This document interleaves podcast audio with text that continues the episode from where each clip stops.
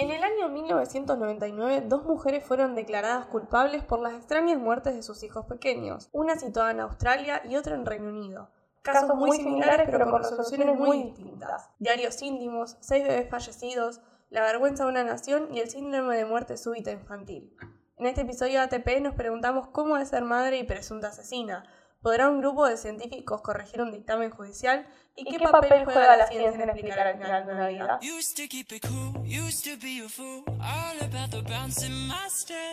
Watch it on the news, what you gonna do? I could hit refresh and forget. Used to keep it cool.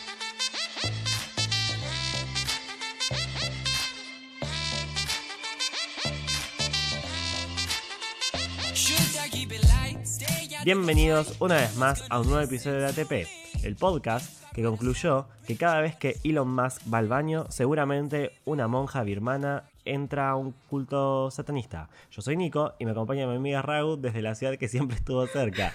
Hola muchacha. Hola querido, no te voy a preguntar cómo estás porque estás delirando. Fue lo primero que con esa intro. se me ocurrió. Em, Perdimos a Elon Musk como posible sponsor del podcast. Ay, rayos, yo quería un Tesla. Se nos fue la oportunidad. Bueno, ¿lloverá hoy o no lloverá? ¿Quién sabe? Tal vez la persona que nos escucha nos escucha en 2024 y no le importa. Si Avísenos si están escuchando este podcast en su presente y en ese presente está lloviendo. Bueno, hoy el podcast se va a transformar, vamos a pasar de la ciencia al, al true crime al true crime, pero no vamos a abandonar la ciencia completamente. Ay, pero yo estoy el, el, espíritu, el espíritu científico sigue estando a la hora de analizar las cosas.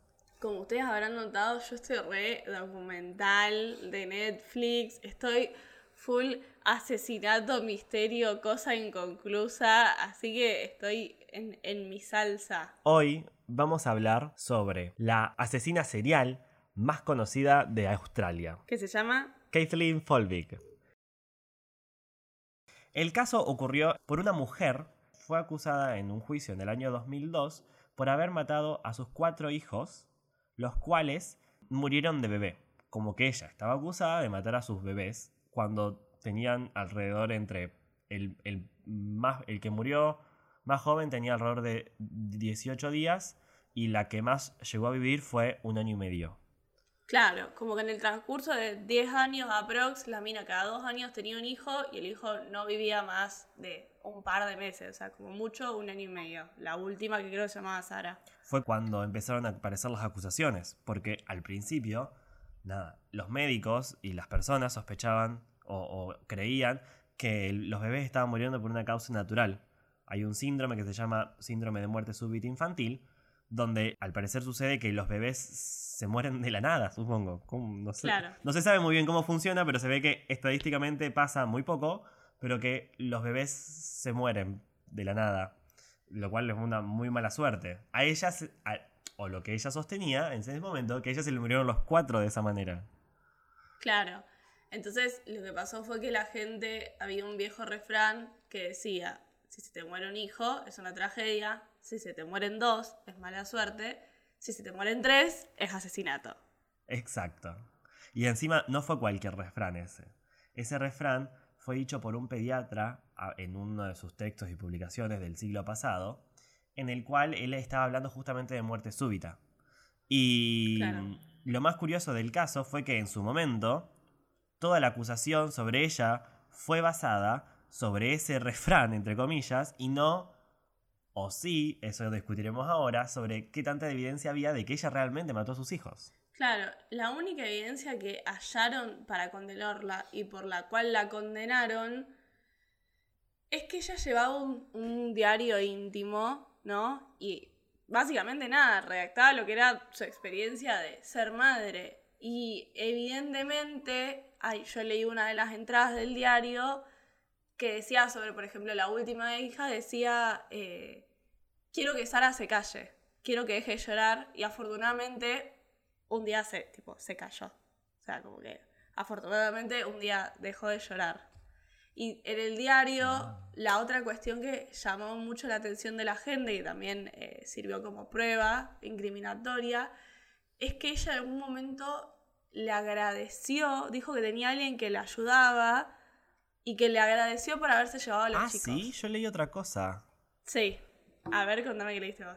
Yo, yo vi una entrevista eh, eh, donde entrevistaban a una detective del caso o una persona que analizó el caso y ella medio como abogando su inocencia, ahora vamos a explicar por qué abogan su inocencia, pero ella decía, cuando vos lees el diario es bastante choqueante, porque realmente vos te ponías a preguntar, che, ella capaz mató a los bebés, porque las, las entradas que ella mencionó del diario decían como que ella sentía mucha culpa y ella admitía sentirse culpable por la muerte de sus hijos Claro. donde decía que ella se sentía una mala madre, ella se sentía que, que- que era como, no un karma, pero que sus hijos se morían culpa de ella, y, y con de su vida, después de la muerte de sus hijos, se sentía una tortura. Entonces, en aquel momento, durante el juicio, eso lo interpretaron porque como que ella, tipo, materialmente había matado a los bebés. Claro, acá esto que yo te digo de que ella hablaba de que tuvo ayuda de alguien, eh, años después se hizo una pericia lingüística, creo, en- entre las últimas apelaciones que hubo al juicio, se hizo una pericia lingüística y lo que decían era que ella con esa frase se estaba refiriendo como a Dios, como que Dios la había ayudado, como que Dios se había llevado a los chicos. No es que había habido alguien, persona, autor material que la había ayudado. Claro, lo que asumía la, la detective en la entrevista sobre las entradas del diario era que hoy se podría interpretar eso tranquilamente como que simplemente era una madre que se le habían muerto cuatro hijos y se sentía culpable porque se te murieron tus cuatro hijos. Claro, encima uno atrás del otro, o sea, fueron 10 años de tu vida que eran una Ah, tortura. Yo, yo creo que, no sé, o sea, el deseo, de, el deseo de ser madre, de ser padre, yo hoy no, no lo tengo, pero digo que realmente, o sea, uno aboga su vida y, y un ser vivo queda al cuidado tuyo y vos sos responsable de la vida de esa persona y que se te muera, debe ser un dolor Sí. tremendo. Bueno, pero ¿qué es lo que tiene de polémico el caso? ¿Y por qué lo traemos a este podcast? Porque eh, particularmente en la última década, o sea, es decir, 10 años después de que ella fue declarada culpable, un grupo de científicos se levantó en 2020 y hizo un, manifiesto para mandárselo al gobernador del país o a un juez, no sé a quién corresponde ahí el Poder Judicial en Australia, pidiendo que le exoneren y que la liberen de, de su, de la cárcel. Un grupo de científicos. ¿Y por qué? Porque un equipo de investigación, analizando las autopsias de los bebés y estudiando los genes de, de cada bebé, llegaron a la conclusión de que, concluyentemente, al menos en dos de los bebés, se podría encontrar una mutación en un gen, sí, que predispone a los bebés a morir súbitamente. Claro. Y, a- o sea, de los cuatro, al menos es concluyente en dos. Entonces, al parecer, tranquilamente podría no haber matado al menos a dos de los bebés. Esa carta abierta, petitorio, no sé, informe que sacaron, no eran un par, no eran un grupito, eran 90 científicos que creo que ni siquiera eran todos australianos, me parece que eran de, de más partes del mundo. De todo el mundo y particularmente tres ganadores de un Nobel. Ah, listo. Al toque. O sea, eh, era, fue como un consenso bastante grande de gente que se juntó para pedir eso. ¿Y por qué? Justamente este grupo de investigación es un grupo interdisciplinario de médicos y genetistas donde utilizan biología molecular para estudiar enfer- las enfermedades genéticas. Y vienen estudiando el caso de este síndrome de, de- de muerte, o sea, de muerte súbita infantil, que hasta el día de hoy no se sabe por qué ocurre, nadie entiende ni puede encontrar un patrón, pero eh, estudiando el caso de la mujer que se le murieron cuatro hijos, encontraron que había un, una- al parecer una mutación en un gen que puede predisponer a los bebés a, a morir de, de chiquititos. claro. Y esa fue la primera evidencia científica, o al menos evidencia fáctica, que podemos encontrar sobre, sobre el caso. Y sé, cuando uno mira para atrás y ve el caso, y empezaron a revisar todo lo que había ocurrido en los juicios y los testigos, todo se basaba en que la veían a la mujer mal, tipo con un eh, comportamiento raro. Sí, lo que pasó que fue, nada, después de ese informe, eh, volvieron a ir a juicio, revisaron la evidencia, revisaron la carta, y de nuevo el juez dictaminó de que ella seguía siendo culpable. Entonces se armó un debate en la sociedad australiana sobre, ¿es un problema de la justicia que no entiende la biología molecular moderna y cómo en los últimos 10 años apareció la técnica de PCR, los marcadores moleculares adentro de genes, y que realmente es factible de que dos de estos cuatro chicos hayan tenido un problema genético y por eso hayan muerto así, o, o que ya es, una, es un caso tan mediático para esa población, pues yo me metí a leer entre foros de gente australiana que realmente hay gente que hace 10 años está convencida que esta mina es una asesina loca que mató a cuatro hijos y que es una bestia de persona, porque eran bebés. Sí, sí. Entonces están muy convencidos de que ella es culpable y todo el tiempo la evidencia que ellos tienen y alegan para descartar lo que dijeron los científicos son todas estas entradas en su diario, que yo las leo con los ojos del presente y con la, con la mentalidad feminista, o, por lo menos con los conocimientos que tenemos ahora sobre las mujeres en el presente. Eh, y además, una mirada de tipo, no somos australianos, no, no, no estamos atravesados por esa historia y la podemos leer con un poco más de objetividad. Claro. Lo que yo leo es una mujer que lamentablemente, por lo menos en los dos primeros chicos, tuvo una depresión postparto muy fuerte que es algo de lo que recién ahora se está hablando entre las mujeres. La depresión postparto, para el que esté escuchando y no sepa, es básicamente eso. La mujer durante el periodo que está embarazada, todo el mundo la saluda, la felicita, le dice que está radiante, puede comer, comer, comer y engordar y nadie le va a decir nada porque está alimentándole y en el momento en el que da a luz, se convierte en un objeto de ahora tenés que ser buena madre, tenés que dar la teta, ¿qué pasa si no das la teta? Te juzgan, tenés que volver a adelgazar todo lo que subiste.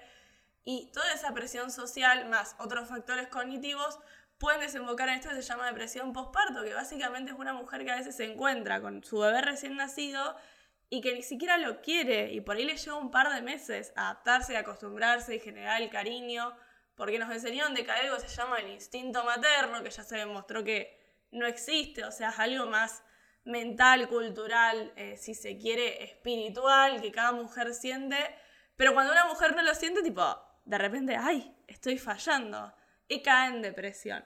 Entonces yo, leyendo las entradas de ese diario, tipo, digo, probablemente haya sido depresión postparto, que en ese momento no se hablaba de eso, y que simplemente yo tengo dos hermanos chiquitos, y que cuando lloran, yo también quiero escribir, ay, ojalá que la nena se calle.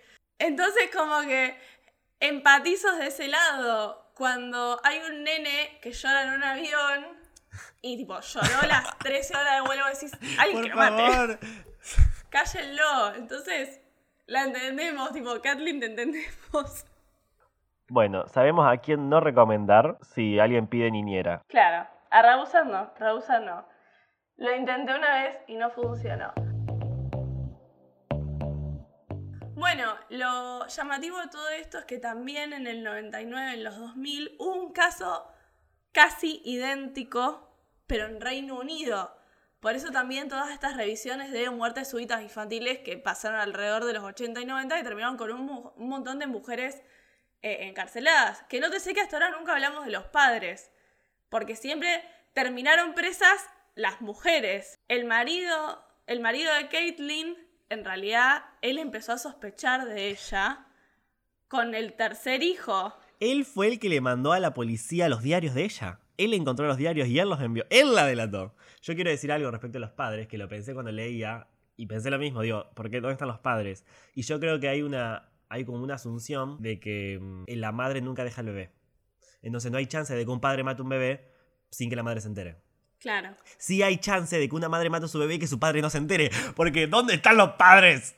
Están trabajando, están ganándose el pan en, esos hogares. E, eso vos sabés que me, me parece re loco que una madre pueda matar a su hijo sin que su padre se entere y un padre no pueda matar a su, a su hijo sin que la madre se entere. Claro. Ahí te das cuenta del rol de cada, de cada persona en la paternidad barra maternidad de un niño. Así es. Bueno, entonces, como te decía, en Reino Unido pasó básicamente lo mismo. Una mujer que se llama, llamaba Sally Clark, que en el 96 tuvo una hija, en el 98 tuvo un hijo y lo mismo, al poco tiempo de haber nacido, a los pocos meses, murieron los dos. Revisa, digamos, los cuerpos un forense después de que muere el segundo hijo y él, junto con un profesor de estadística, encabezan la acusación hacia esta mujer alegando que mató a sus dos hijos. ¿Qué dice o qué decía el profesor de estadística en el juicio, que las muertes súbitas infantiles eran un caso en 73 millones. O sea, un nene nacido de cada 73 millones de nenes nacidos podían llegar a morir por muerte súbita infantil.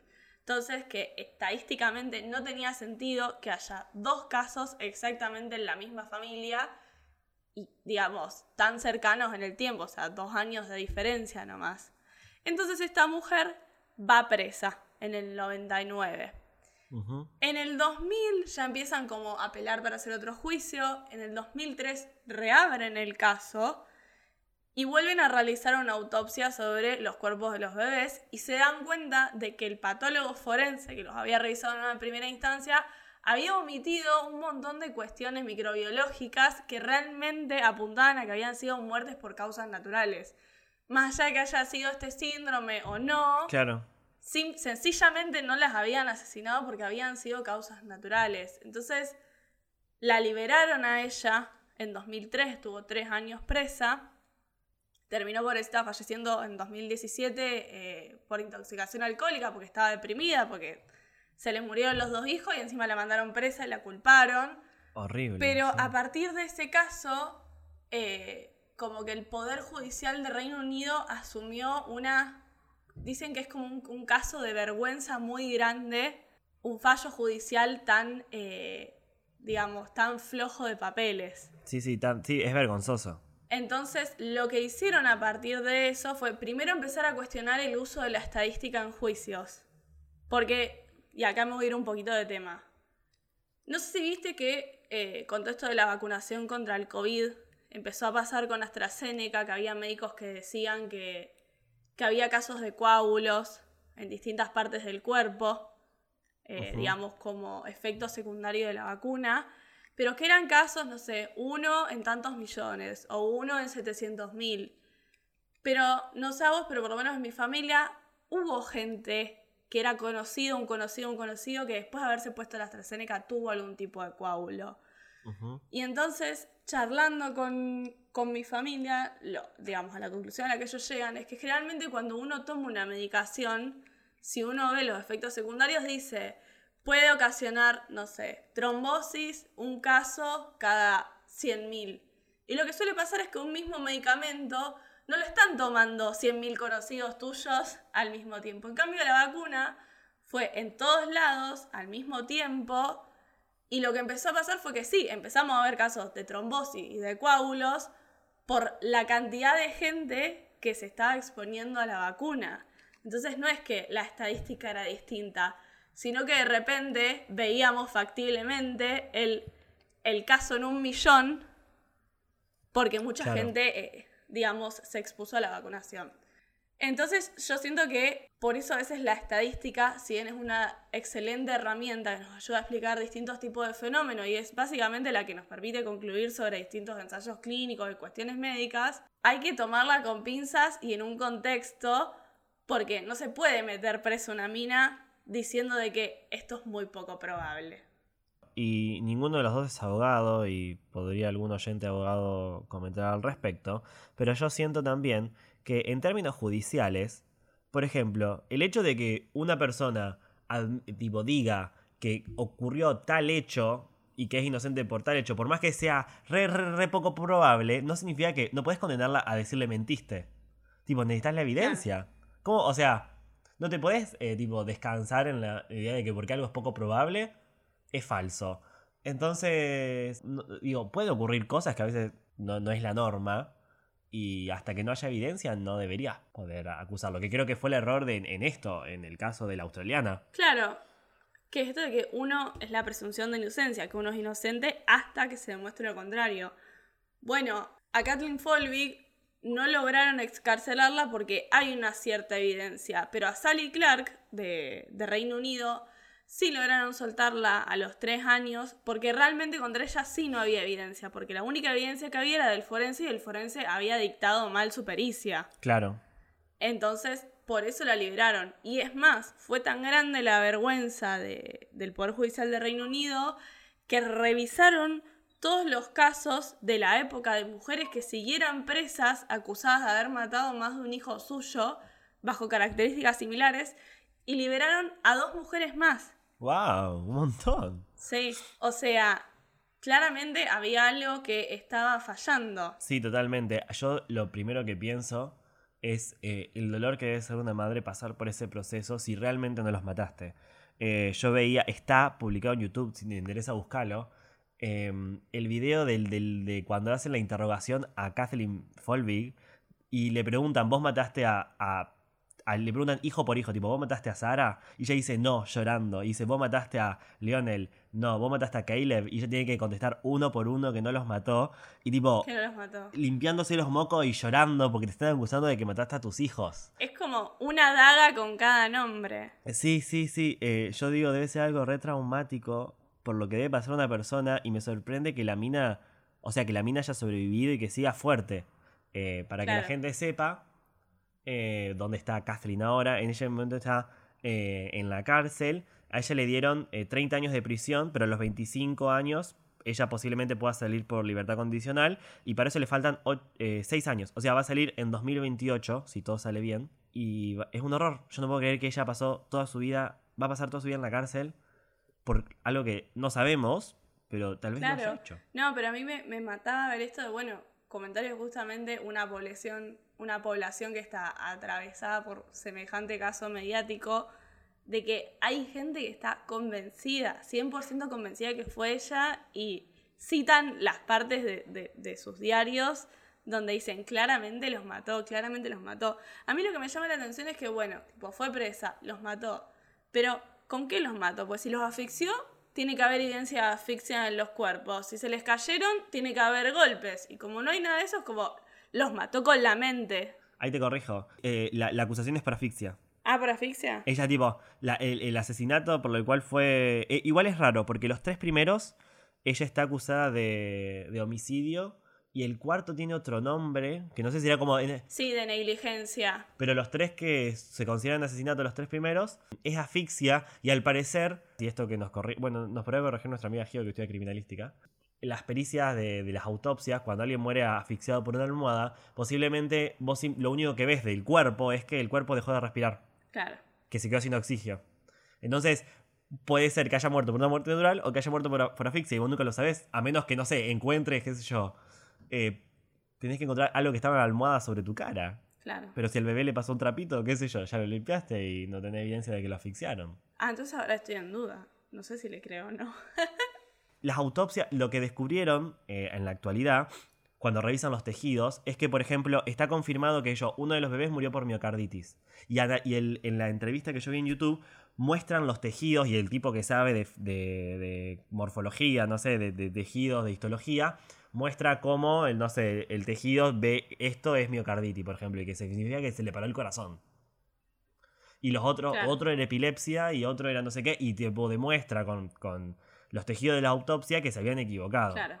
Tal vez, entonces ahora cambio mi opinión. Tal vez no mató a sus dos primeros hijos, pero para el tercero y el cuarto la volvieron tan loca que se convenció de que era ella la que los estaba matando y tal vez efectivamente mató a, lo- a los otros Ya dos. estaba hinchada la pelota. Claro, ¿me entendés? Al final la solución para que dejen de llorar era matarlo. Entonces, Ya maté dos. ¿Qué me, qué me va a hacer otro más muerto?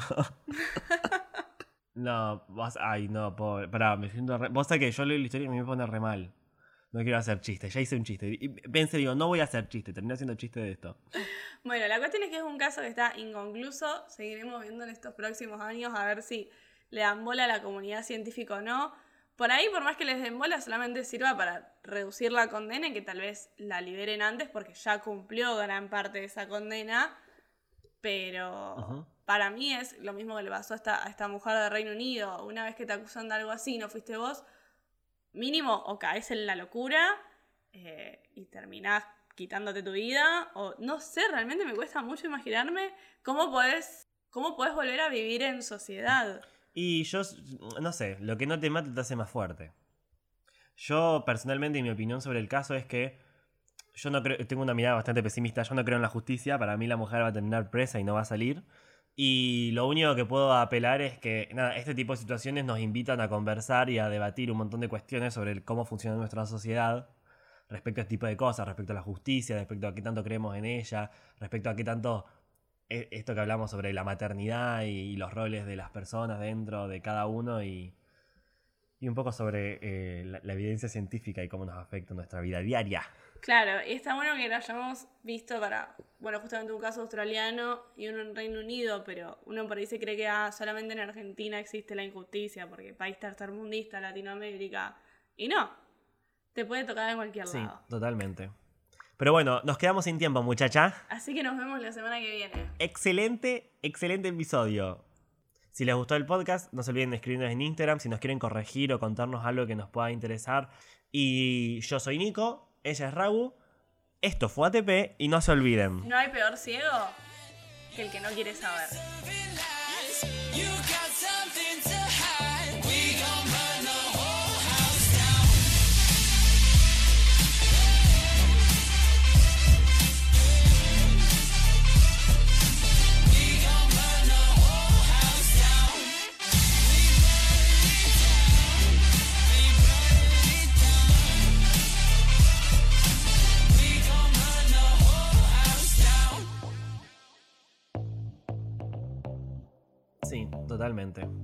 Pero bueno, nos quedamos sin tiempo, muchacha.